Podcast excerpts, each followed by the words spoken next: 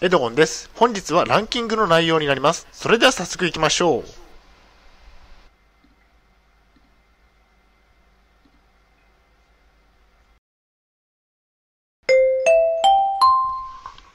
はい、H キャップチャンネルにようこそ。えー、本日の内容ですが、えー、精神病院信頼度ランキングトップ5ということでお送りしたいと思います。えー、前提条件としましては、え現在私は統合失調症を患っています。え精神病に3年間入院をしていました。え主観的なランキングになっております。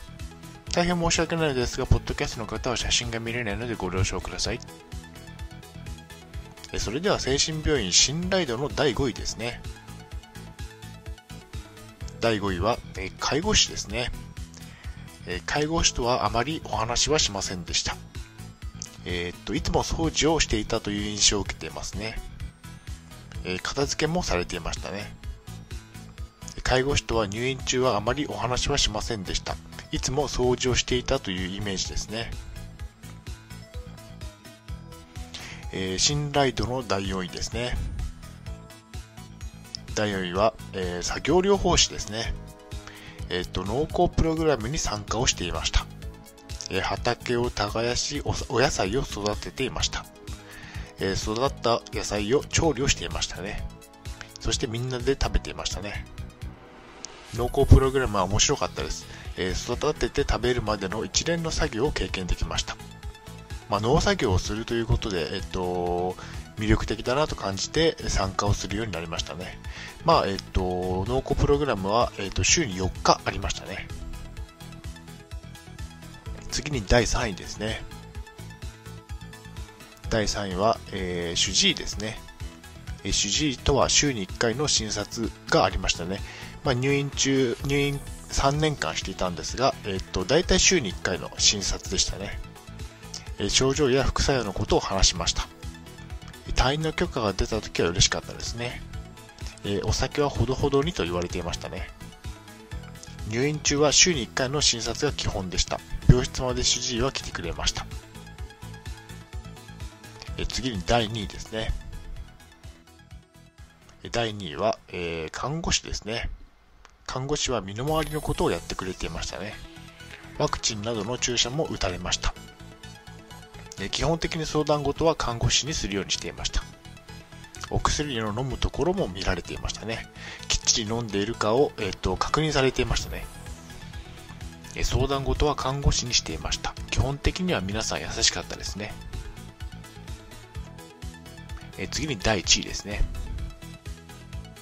一番信頼を受けた、えー、人は、えケースワーカーというところですね。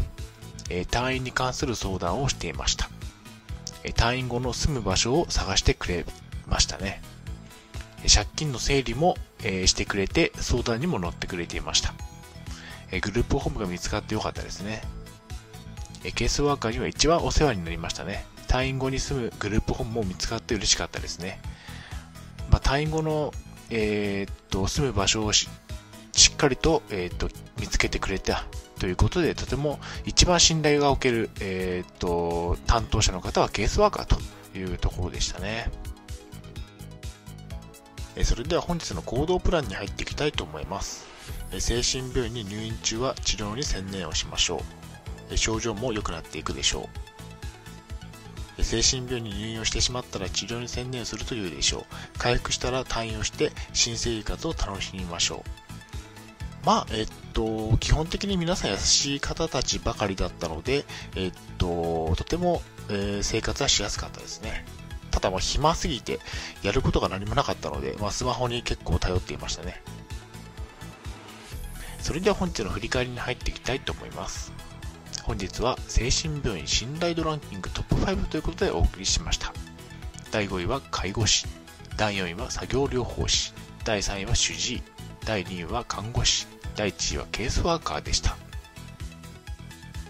はい、最後に終わりにです。最後までご覧いただきありがとうございます。ブログ h キャップも3年間運営しています。Twitter もやっています。チャンネル登録、いいねボタンを押していただけると嬉しいです。